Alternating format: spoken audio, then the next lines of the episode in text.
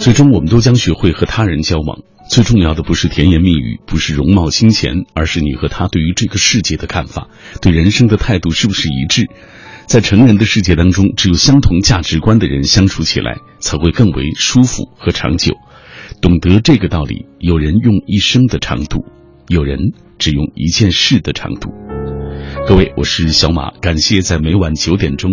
停留在我的声音世界里，每天晚上我都带来一本书，也会约会一个新朋友。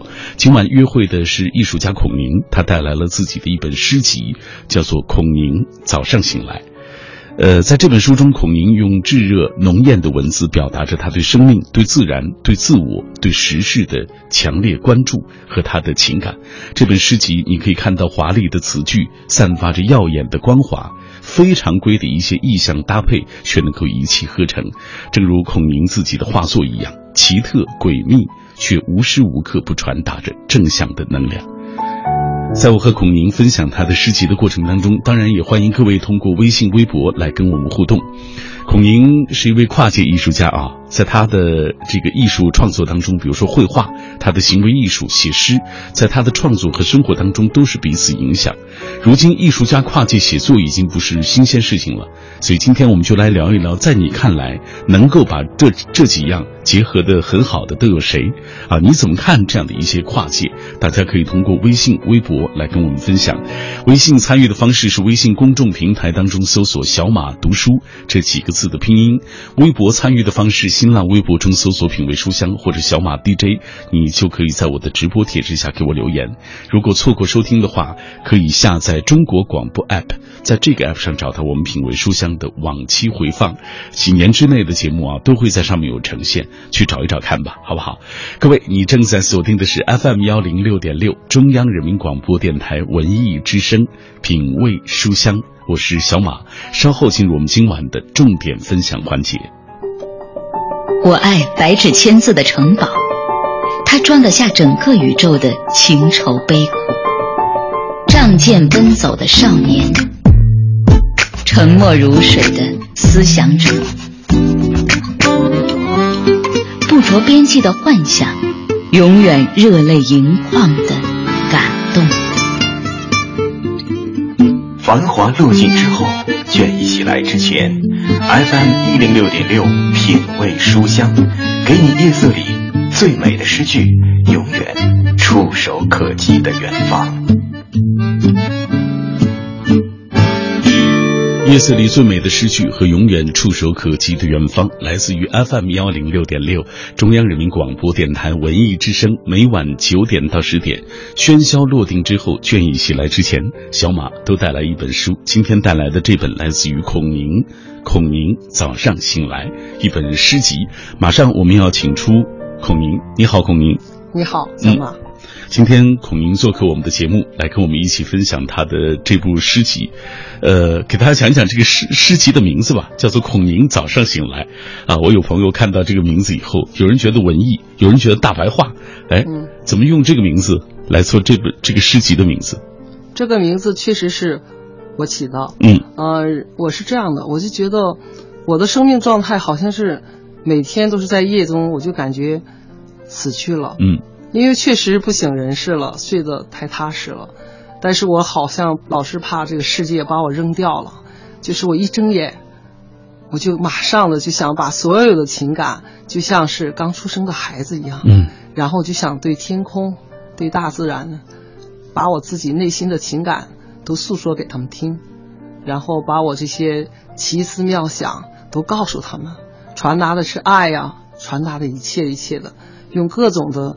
呃，文字组在一起，嗯，然后让大自然听到，嗯，早晨醒来也是孔宁对于这个生生活的热望的一种表达，其实是的，就是我感觉就是人的生命都是短暂的，就是这一晚上睡觉，就是有很多世界就没有，嗯，所以我一早上醒来，我就庆幸我还活着，活着的时候我就觉得我要抓住一切的时间，我现在已经成了一个固定了。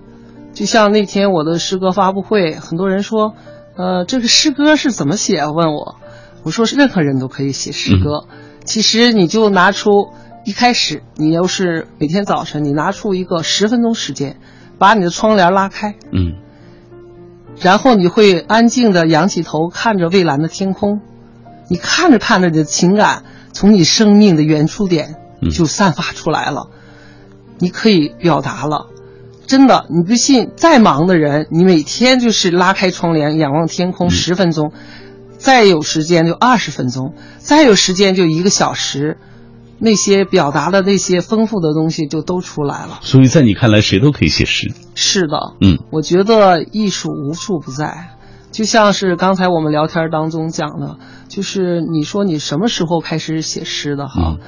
这个我觉得，如果从这个落实到文字上，可能是二零零五年，可能是更具体一点。然后，其实刚才我讲，我就是说我在小时候，这诗歌就在我身体里头。埋埋伏了，嗯啊，比如说像我上小学的时候，我们在东北很寒冷，我就会很宁静的看着窗户的冰花变化的时候，我就感动，我就会自己情不自禁的流泪，嗯，可能也是我是一个天生特别敏感的小孩儿，啊，小时候不是太爱说话，但是我特别爱观察大自然的东西，嗯，我觉得大自然它其实才是一种常识。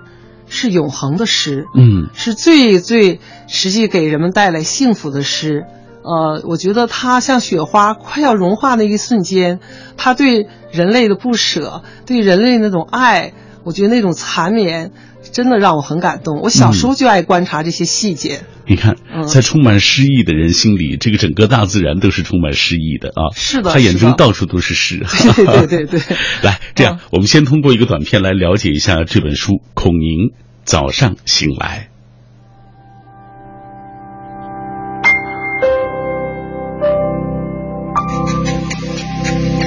孔宁早上醒来是孔宁的第一部诗集，首次用文字来传达孔宁的艺术观念，实现了一场与自然、自我的真实对话。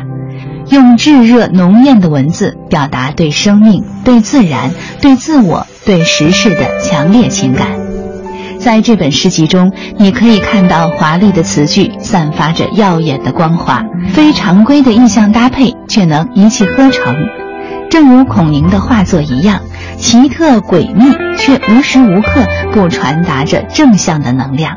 沉重斑驳的色彩，却能表现出细腻柔软的情感，实现了文字的视觉化、感官化，冲击力和感染力极强。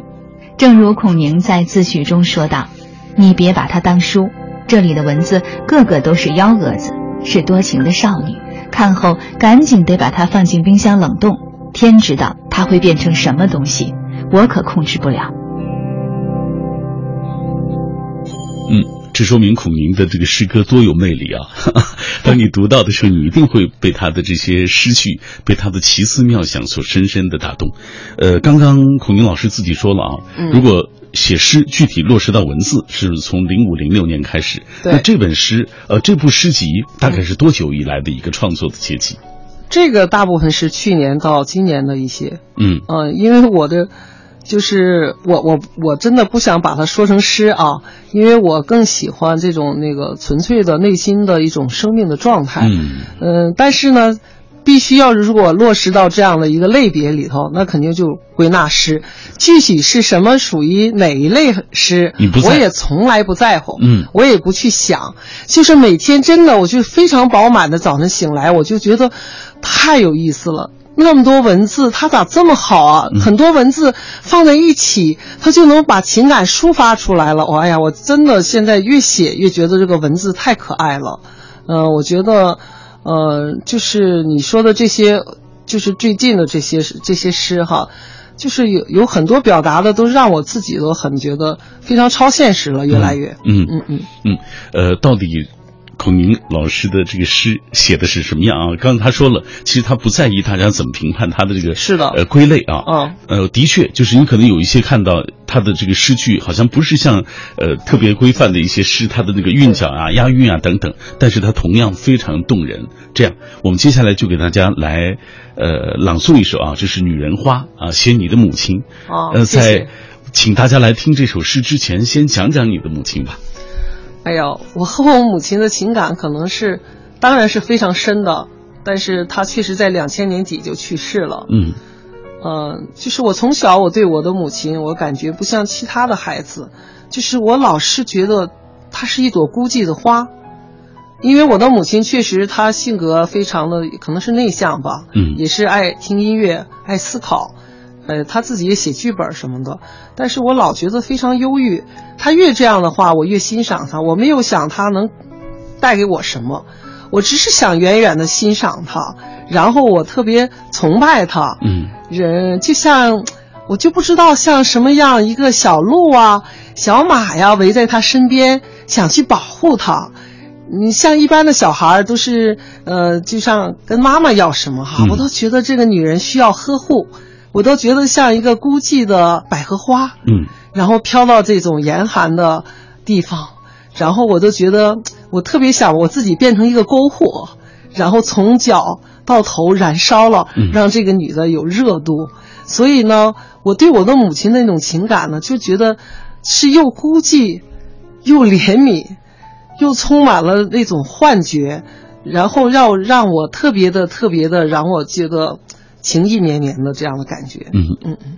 孔宁在这首诗当中写他的母亲，有两句我印象特别深，他希望母亲像玫瑰永远娇艳。是的，来，请大家来听这首诗《女人花》。女人花，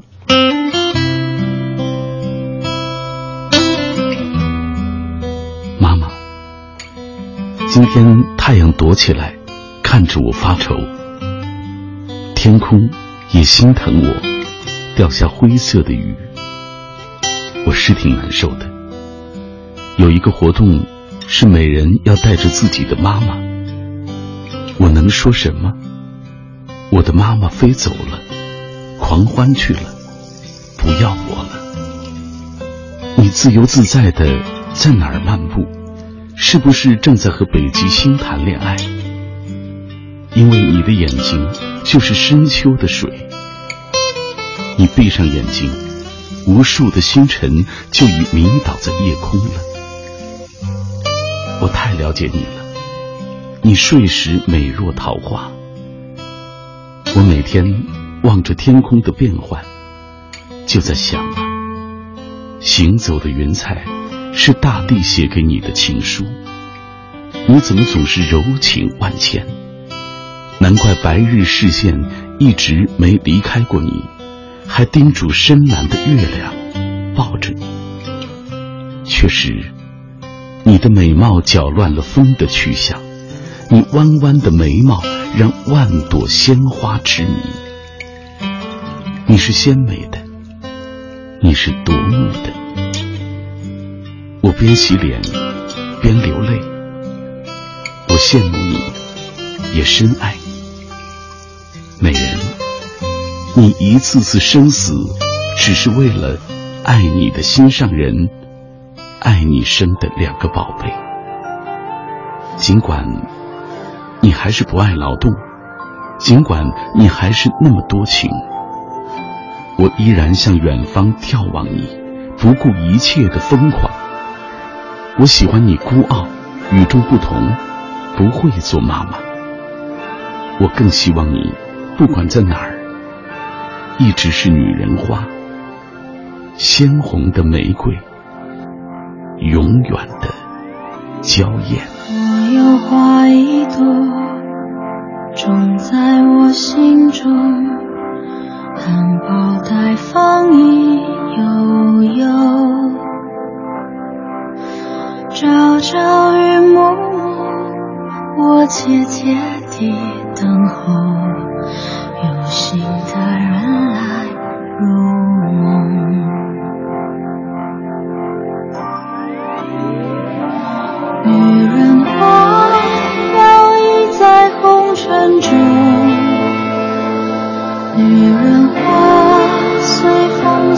亲爱的，只盼望有一双温柔手，能抚慰我内心的寂寞。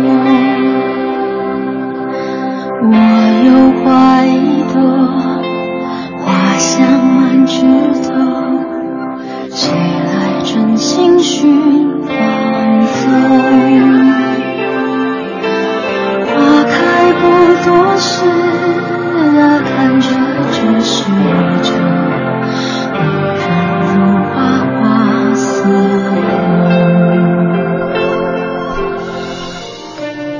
这是孔明献给母亲的诗，女人花。他觉得在他心里，母亲就像永远的玫瑰，永远鲜艳美好。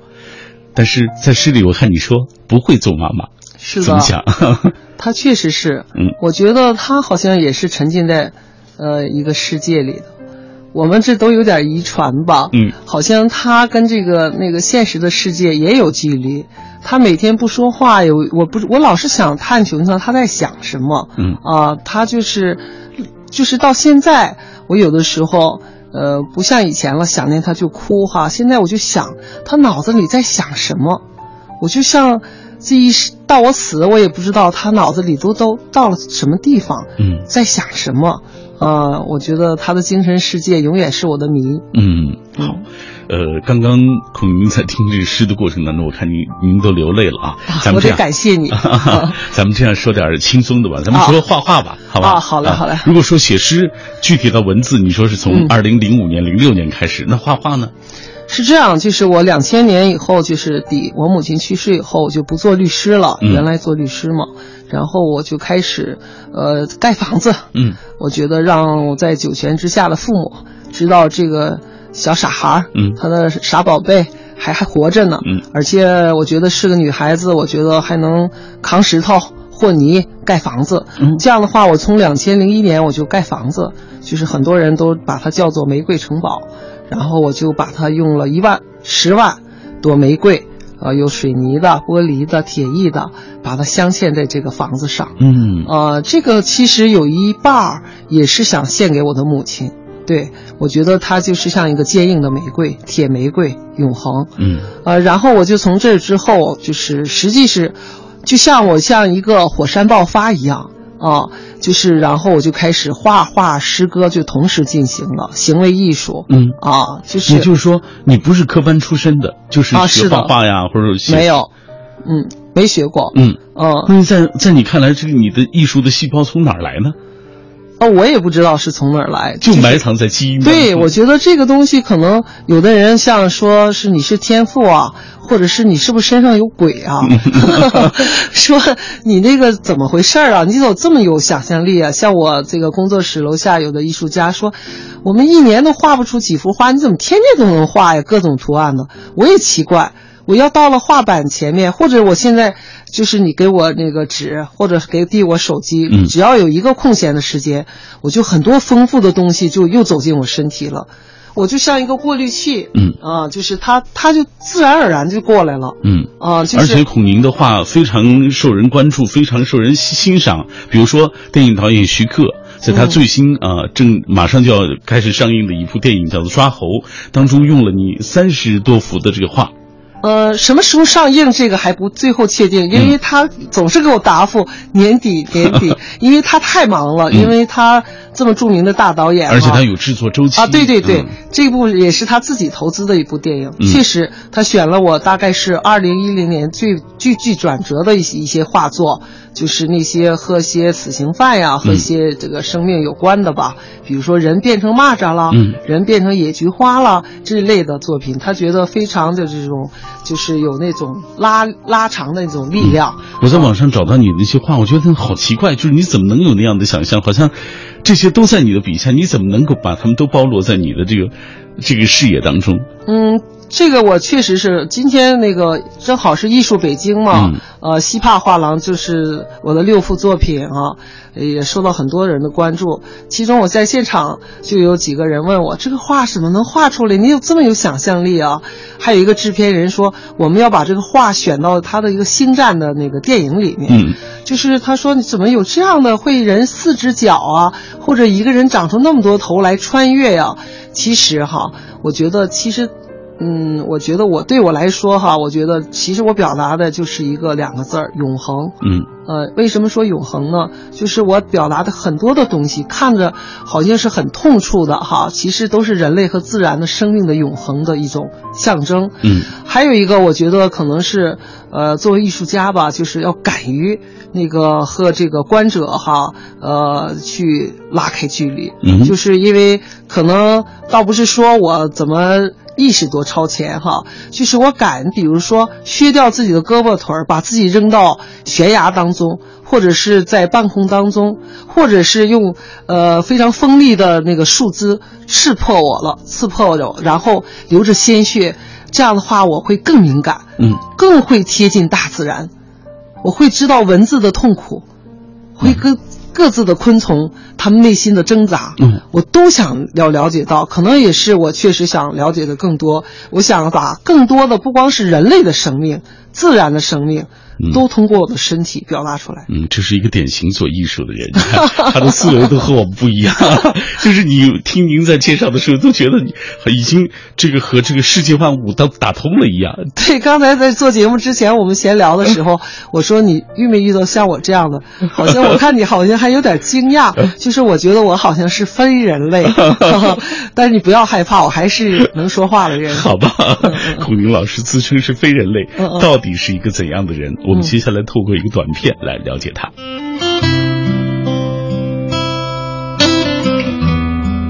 孔宁出生在边境城市满洲里，曾经刑场监刑，见证死亡，职业做过律师，目前生活在北京。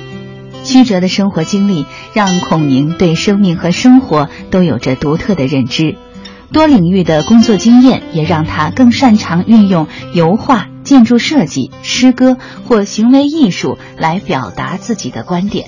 他的油画作品用色大胆，充满对生命、亲情、人性的独特见解，被很多艺术机构收藏。他设计的玫瑰城堡也是北京文化艺术家们相聚的地方。他的诗歌意象丰富，词藻艳丽，震撼人心。著名导演徐克非常欣赏孔明的画。在他的电影《抓猴》中用了三十幅孔宁油画，并给予很多特写镜头，这些油画成为影片有机而出彩的一部分。今天在节目进行的过程当中，很多朋友都在跟我们保持同步啊，大家都在分享这期节目。今天我们有一个互动话题，说到跨界艺术家啊，呃，写诗。绘画、行为艺术在孔宁的创作和生活中彼此影响。如今，这种艺术家跨界写作也不是什么新鲜事儿了啊！我们今天就请大家来说一说，在你心里，你觉得能把这几样结合的很好的都有谁？你怎么看这种跨界？这样，孔宁老师，接下来咱们看看大家怎么说。枫叶百合说，如今流行跨界，比如说刘欢、何炅、王志文，除了演艺界风生水起之外，还有一个身份——老师啊！赵薇、姜文、徐静蕾，演而优则导。导演、演员一个都不能少。艺术界梅兰芳大师戏唱得好，闲来能书绘画，拜师访友，花鸟书法都颇有功底。与白石老人交往，成为艺坛佳话。还有画家范曾，也是文学家、思想家、诗人，多种艺术血液。啊，流淌运行，使得他们眼界开阔，触类旁通，不墨守也不自封，学养与境界更上一层楼。马上要进入广告时段了，广告之后回来，我们会继续请出孔宁来分享他的这部最新的诗集《孔宁早上醒来》。这个世界当中没有不会好的伤，没有不会停下来的绝望。人活着就是用生命书写自己的故事。而总有一些事情我们不愿意它发生，却必须要接受；总有些东西我们不想知道，却必须要了解；总有一些人我们可能我们不能没有，却必须要学着放手；总有一些时间我们不愿它流逝，却发现根本无能为力。这就是我们所面对的人生。我是小马，感谢各位继续停留在这里，品味书香。今天晚上带来孔宁的诗集《孔宁早上醒来》。今天的互动话题，我们聊艺术家跨界写作，在各位看来，能把这几样结合好的都有谁啊？大家也来分享分享。这样，接下来我们继续看一看大家的留言。蜥蜴长歌说，艺术之间并非是壁垒森严的，也可以融会贯通，互为滋养，集于一身。当今的文化圈啊，包括这个呃影视歌三栖。呃，之翘楚，比如说刘德华啊，梅艳芳者不乏其人。自古诗书画同源，三者大成的，比如说唐代的王维。而音乐是流动的绘画，绘画是静止的音乐。于音乐与绘画双修者，如宋代的词圣，呃，他写的是，抱歉，我看不清楚这位啊，呃，可见艺术跨界多项展示才华，并非是今人专利，古人是早已先行了。在北京红说，艺术家跨界最牛的要数欧洲文艺复兴时期的达芬奇了，被世人所知的是他的画家啊，这个是他的画作啊，《最后的晚餐》《蒙娜丽莎的微笑》都是稀世珍品，却不知画画只是他闲来雅兴的一个呃墨迹啊。来，呃，子贡在哲学、雕塑、文艺理论、音乐理论等方方面都有建树。用一句老话来形容，十八般武艺是样样精通，文武，呃，这个昆乱不挡啊，可谓旷世奇才啊。想来能跨界者，天赋悟性也。啊，兴趣、勤奋、坚持缺一不可，不以跨界为苦，有一颗玩心，方能穿行其中，乐趣无穷。在我看来，这个孔宁老师也是，呃，在其中好像感觉你也不是特特痛苦。你知道，很多人好像，哎，能画画的，好像写作就是一个挺痛痛苦的事情，呃，做其他的相对表演啊，也是一个挺痛苦的事情。但是这几样在你看来，他都是挺享受的，我觉得。呃，也不能说是享受吧。嗯。就是我觉得，也是多年生生命里头积攒了这些东西，嗯，到一定时刻了，可能也是上天选择了我，就是让我就是不断的就是喷发出来。其实我觉得，呃，生命有的时候，我觉得像我自己，有一天哈下午大概四点多钟，嗯，我就在一条马路上，我一回头，我就觉得发现我不见了，嗯。真的，一回头发现你不见了。是的，嗯，我就觉得我的身体特别的轻，嗯，特别的轻。我突然觉得是这样的，真的把我身体带入了这种宇宙之中。我就觉得，你想啊，一个人的那个思维如果在宇宙之中，你说我就是着急，为什么说每天我都要写诗呢？或者是每天我现在只要是有时间，我真的是就是不是说为了什么，就说。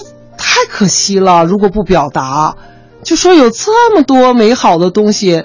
但是刚才你说的不完全正确，我都是快乐的。其实呢，我对这个世界有的时候确实有一些呃恐惧，嗯，和担忧，呃，特别是关于环保啊、生命的这样的东西。好像我从小有一次，我跟他们讲，哎，我说我是不是穿越了的那个时候。我记着，好像也就是我刚会走路，我走路很晚的小时候，嗯，好像我的我家人就因为这个去医院去到处看，以为这个孩子是不是得了傻子病啊？就是四岁都不会走路，然后说话也很慢，呃，上课也一道数学题都不会做，嗯，然后也很很怪的，就是我我感觉的生命当中，就是说有些东西它是，就是让你都。不知道你变成什么东西，就是我就跟你讲哈，我就是在很小的时候，突然有一次我记得特别清楚，我好像看见地球了。我真的确实是跟任何人都没说过，我怎么觉得地球很怪呀？然后地球的表皮哈都长着各种各样的那些，就是那种特别奇怪的楼啊，长得有尖的、有圆的，各种的咖啡色的、墨绿色的、蓝色的，然后在那旋转。但是我就这样。呼呼的喘气，突然我觉得这么孤寂，怎么就是一把一个小孩扔在什么地方了？就是那一次，我感觉像穿越了。这个东西确实带给我一生，就是甚至我自己盖的房子，就是我们院儿也都是些老艺术家啊，当时都是朱乃正啊、张丁啊，都是很有名望的一些艺术家，他们。当时是觉得是我们院儿，因为本来就是一个艺术区啊，都是老艺术家。当时我还是做律师呢，嗯，他们有些法律问题咨询我，哎，怎么一转眼儿就看我建的房子，就是说有点什么巴洛克风格，是这风格那风格的，跟我谈。他说你是在国外居住过吗？我说我没有。哎，这就和我那些穿越挺有关系的。就是，甚至有的时候，我妈妈落实政策以后，哈，就是带我去各地方，哈，我从来也不笑。然后我妈妈说：“怎么千金难买你笑啊？”我说：“好多地方我都见过了，那好奇怪的。”啊，太就是你小时候我还觉得是奇思妙想，可是大了你也是好像和和别人不太一样。嗯，不太一样，就是我是我我我跟他们有的有一个采访，我说我是三无人员，嗯，就是那个怎么讲三无？三无就是一个，首先是没有年龄，嗯，呃，也没有我我，但是一说这个我确实有点想流泪哈，就是没有我是没有国籍，嗯。应该这么说哈，嗯。应该我是中国人。我说的这个意义就是说我希望地球是一家人，嗯我希望这个世界和平。要如果没有边境线多好啊！因为可能我不知道你嗯你出生的地方啊，因为我出生的地方离边境线太近了，只有九公里。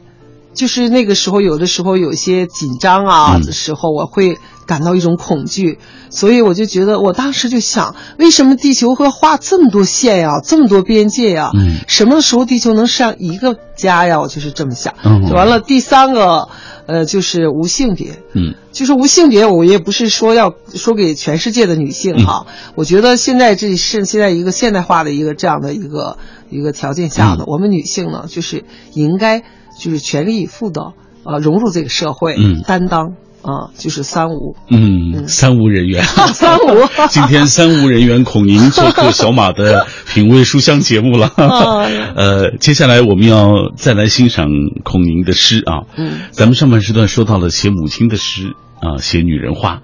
呃，这是这个这本诗集当中也有一首非常动人的写父亲的诗啊，叫做《父亲节》，讲一讲父亲吧。我今年我还小马，你真是 好像拿刀子往我心里捅啊！就感觉你老是在我最痛楚的地方，嗯但是我还是觉得，你还是觉得那是最爱的东西哈。而且是我觉得你写的最好的，嗯是吗？嗯呃，确实我父亲离开我很早了，呃，很早很早我就没有父亲了。但是呢，我觉得小时候，我唯一觉得我被当成宝贝的，嗯因为我妈妈很少抱我，她很奇怪的，啊、她是我刚才讲了嘛，但是我爸爸就会，我小时候长得很胖。啊、我爸爸把我举在高高的高空当中，我永远记住那样的，我就像一个鸟一样飞起来了。所以我觉得，只有在父亲的身上，我感觉那种快乐呀，那种的，呃，就是把父亲当做一座山呀。嗯我甚至呃前几天我还写了一段诗，我说我在我父亲的鼻梁上滑滑梯。嗯啊，啊，我会把我父亲那种的，在我父亲的头发里当做森林，啊，在那里捉迷藏，嗯啊，我就觉得，我觉得父亲，呃，给我的感觉，他他是一个特别憨厚的、勇敢的，呃，一个担当的一个这样，呃，靠得住的男人。嗯可是他早早的就不让我靠了，呃，所以我的房子，我所住的地方，如果窗户看不见树，我绝对住不下去。嗯所以我所有的住处哈，几处住处我都是拉开窗帘就能看到树。嗯，为什么呢？我觉得那就是我的父亲。嗯，好，那接下来我们就请大家来听这首诗《父亲节》，请我的同事黄欢为大家朗诵。父亲节，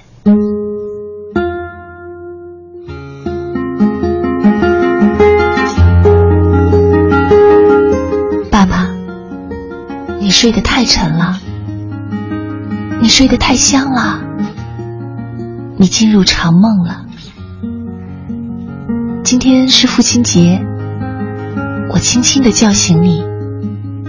我先要谢谢你，最疼我的爸爸。爸爸，我知道你担心我冷，你是不是在我黑裙子上种满了太阳花？你是不是在我绿单衣上种满了热棉花？你担心我怕黑，你祈求星星贴在我的窗前，你抱着月光站在我的屋顶。你担心我害怕坏人，你变了上千个黑猫警长，拿着纸枪，日夜为我站岗。你知道我喜欢葵花，就在我眼睛里种一万颗。你知道我喜欢玫瑰，就嘱咐玫瑰每天开在我的屋里。爸爸，你真好，我快乐的在你花白的头发上。捉迷藏，我幸福的在你背上画了妈妈、哥哥和我，你背着我们了。爸爸，我知道你喜欢看厚厚的书，在草原骑马、打篮球、写书法、收藏艺术品。我画了一匹枣红马，嘱咐他，在父亲节一定放开四蹄，把你喜欢的礼物送给你。爸爸。你收到了吗？抱歉，我亲爱的爸爸，我有一个小小要求，我希望你把我举过头顶，还要站在你肩上打倒立。你再坚持一下，伸长你的胳膊，我要打滴溜。打开你的大手，我要在你手心上睡一会儿。爸爸，我说真心话，你别难过。我没有责怪你。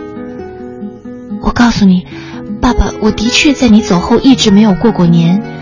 看别人喊爸爸，我的眼里除了泪水，还是泪水。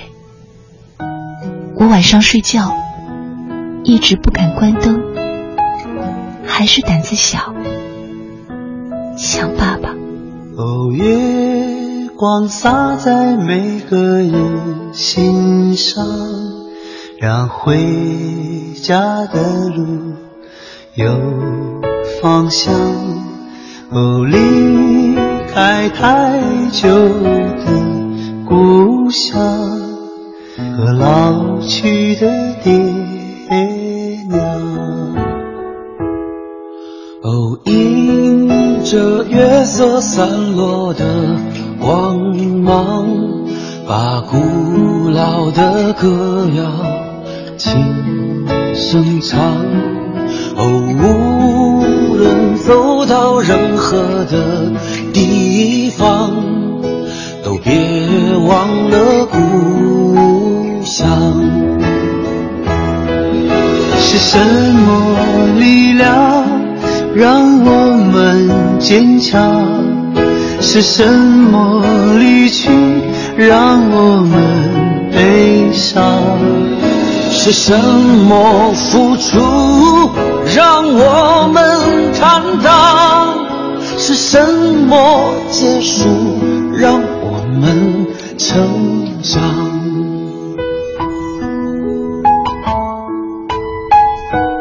嗯，这一刻电波两端有很多朋友。都在哭啊！包括电直播室里的孔宁，还有电波那一端通过微信、微博跟我们交流的这些朋友，有朋友说了，听这首诗真想哭，我也想办法。来，孔宁，接下来咱们轻松一下，说说你的行为艺术，好不好？好。呃，比如说前段时间我知道在北京书市上，你穿着呃长达二十米的婚纱走进会场，这婚纱的裙摆上缀的是什么呢？缀的就是你写的。一千张、一千首诗啊，一千张你的这个写的这个诗歌做成的幻灯片啊，给大家讲一讲，通过这个表演啊，你你想表达什么？我觉得就是我还是想就是说，我们的肉体可以变和灵就变成灵魂，嗯，然后灵魂飞出来的东西可以是任何东西啊，就是我们触摸到像我们的桌子。桌子它也有情绪，我们的我们表达出来的东西也可以变各种东西。嗯，然后我觉得，呃，如果说从专业的术语的话，这就叫做艺术衍生品。嗯，就说我们的每个人，其实我们在我们活着的时候，我们的血、我们的心跳、嗯，我们的体温、我们的视线，都可以在落实到。可能变成桌子，可能变成凳子，变成书包，嗯，变成笔，变成各种东西。我的意思就是说，让没有生命的变成有生命的，让有生命的更有生命。嗯，所以我注意到那个，呃，你的这个呃所谓呃行为艺术啊，你是用了什么样的东西呢？比如说纸张，啊。防蚊网、鸡蛋壳啊，防雨布、茶水桶，对，啊，这个磁贴等等啊，这这么多，是的，在我们看来都没什么用，就是有些可能，嗯，像我这个师哥的那个帽子啊，然后我觉得想要把它能支撑住，就是我觉得我就跑那个百荣市场，当时是一个卖那个就是那个茶水桶的，嗯啊，然后他说那个我说这个能绞断吗？他说绞断干嘛呀？好好的，我说我啪就戴上了，当时那个。卖茶水桶的旁边那个人，都吓一跳。他说：“你把桶戴在头上啊？”啊，我说这个东西我就会得变了。回家我就反正我弄什么东西都特别快，嗯，就是我想了，就是我的实施能力特别强，嗯。然后我可能是在一些什么卖那个呃，就是那些工业材料材料里头找，也可能到任何。只要我觉得那个东西跟我要表达东西有关联，嗯我不管是天上的、地上的，我不在在乎，我就会都用在我身上了。你看，嗯嗯，这样一表达，这些原本没生命力的、没什么用的东西，哎，它呈现了某种特别的气息啊。嗯，而且现在我做行为艺术，我还真的就是更加的用一些废物的东西、废料，比如说我年初吧，到那个工厂看到了工厂那个工人就是垃圾里的铁屑，好、然后我就把它做成最艳丽的婚纱，嗯叫铁屑婚纱。嗯我觉得实际就像那个人人都是可以是艺术家。就是我都我希望就是每个人其实，在路边捡一片叶子放在手里头，手心捂一会儿，然后捂软了，然后把它叠起来，或者放在瓶子里，它都是艺术品了。嗯，哦，我们的生活当中到处都充满了实际是应该是这样啊在孔宁的眼中，嗯世界我觉得人都需要需要有一种想象力的活着，不要太那个直接了。好。嗯下了节目跟您好好学一学，来看看大家怎么说。啊甘肃糖糖说，事实上每一位跨界艺术家都有他独独特性，他们在各自呃这个擅长的领域啊，这个呃奠足基础之后，涉猎其他相关的一些艺术的领域，因此他们的成长路径各具特色。不过他们在个性之外也有一些共性，比如说始终如一的有好奇心，较强的融会贯通的能力，喜欢探索的魄力和勇气，不停追问答案的坚强的意志力啊，这是在他眼中所有的艺术家所共有的一些特质。呃，木西说，在我的印象当中，我感觉呃大兵就是挺喜欢的一个跨界艺术家，他是歌手、主持人、作家，还在云南开酒吧等等，做都挺棒的，在自己独特的所谓江湖中行走。其实现在在多个领域都有自己独特的想法和作为啊，这样呢要付出很多努力。就像小马哥今天晚上介绍的这本书的作者，也同样给予我们这种感觉。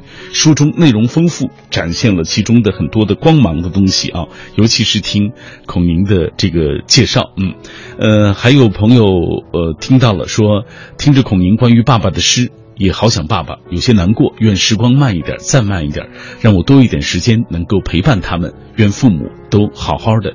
还有朋友问到，不知道这个玫瑰城堡是不是可以参观？好想看看到底是什么样。玫瑰城堡在哪里？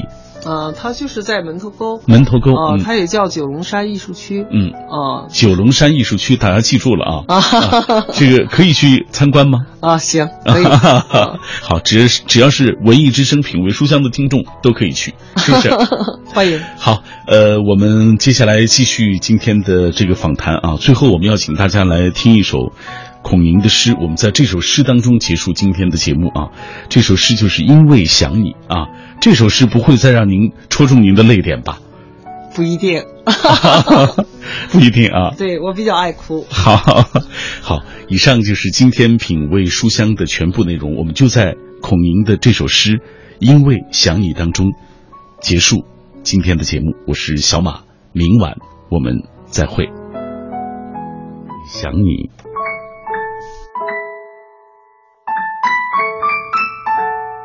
因为想你，昨天走过了一条街，路立刻变长了。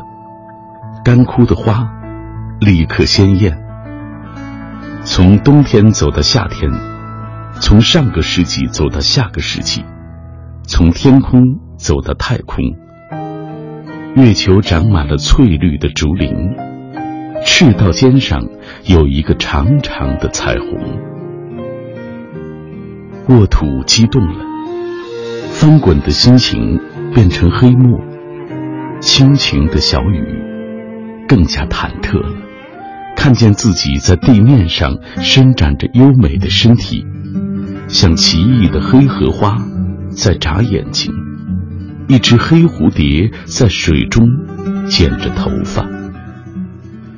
今天再走过一条街，视线里只有太阳和你，夜晚只有月亮和你。为什么看不见我们？黑云催促着，快刮狂风吧！平静的大海也忍不住卷起巨浪了。谁也不知道，就这样走着，走过了多少街道。时光停留了，日月笑了。我们都曾经寂寞而给对方承诺，我们都因为折磨而厌倦了生活。只是这样的日子，同样的方式，还要多久？我们改变了态度而接纳了对方。我们委屈了自己，成全谁的梦想？只是这样的日子，还剩下多少已不重要。时常想起过去的温存，它让我在夜里不会冷。你说一个人的美丽是认真。两个人能在一起是缘分，早知道是这样，像梦一场，我才不会把爱都放在同一个地方。我能原谅你的荒唐，荒唐的是我没有办法遗忘。早知道是这样，如梦一场。我又何必把泪都锁在自己的眼眶？让你去疯，让你去狂，让你在没有我的地方坚强。